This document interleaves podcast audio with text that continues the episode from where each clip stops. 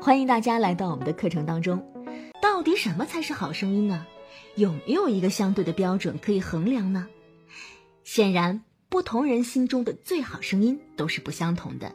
但是，这些好声音一定都具备如下四个方面，我将它称为好声音的四个要素，分别是发音清晰、音色悦耳、有温度以及风格适宜。我们不妨从这四个方面对自己的声音进行发问。第一问：我的声音清不清晰？清晰是声音最基本的要求，因为说话时发出的声音最根本的目的是用来传递信息的。做好了信息的传递，我们才能够进而传达感情、态度，最后传达出美感。这一切都需要建立在听得清楚这个基础之上的。所以，如果你平时讲话经常被他人要求重复，那么可能是清晰这个环节出了问题。可以分析一下具体原因，到底是受方言的影响呢，还是口腔不积极、咬字含糊，还是声音太小了听众听不到，又或者是语速太快了听众跟不上，还可能是表达逻辑不清，不知道你想要说什么等等。第二问，我的音色是怎样的？当我们谈到什么样的音色最好听，那答案呢可能是五花八门的。高亢、低沉、明亮、柔和的音色当中都有好声音的代表。那什么是好听的音色？单个的形容词都会显得很片面。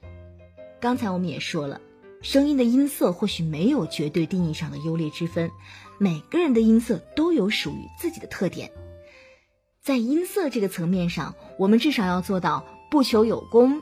但求无过，别让声音走极端，保证它不要过分的沙哑暗沉，不要过分的大声粗犷，不要过分的尖细紧捏等等。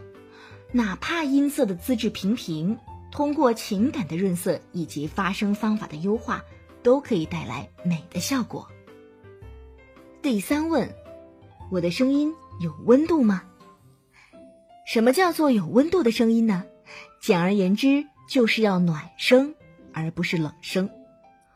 我们会发现，很多人前两个方面好像没有什么问题，但是声音离悦耳这个程度还是相差甚远。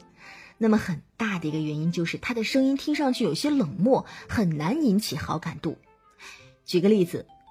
我们在许多需要自我介绍的场合当中呢，会见到很多人神情冷漠、面无表情、机械生硬的跟大家说着：“嗯，非常高兴能够认识在座的各位，呃，希望我们可以成为很好的朋友。”但是听到这样的声音，你依然会觉得说着不过是讲一个客套的话罢了，他没有意愿和在场的任何一个人成为朋友。为什么呢？因为我们听一个人讲话。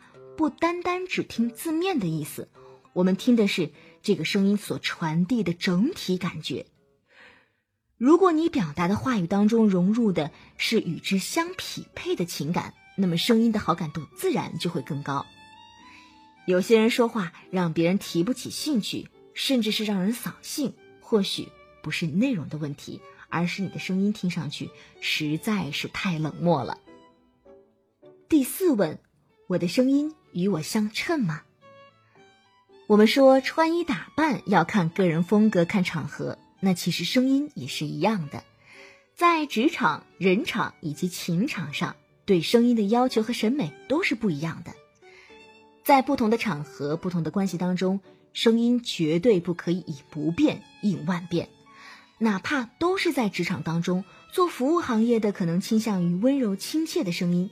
你需要有一个温暖的微笑作为铺垫，声音当中可以有一些虚声的成分去过渡，气息比较轻柔，语气轻快。比如，你好，欢迎光临，请问有什么可以帮到您？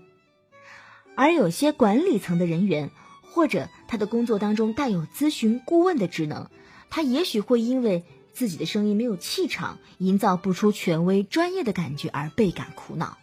而此时，如果气息沉稳，语气坚定。音色偏实，咬字积极有力，那么这个声音呢会显得更有气场。比如，你好，请问有什么可以帮到您？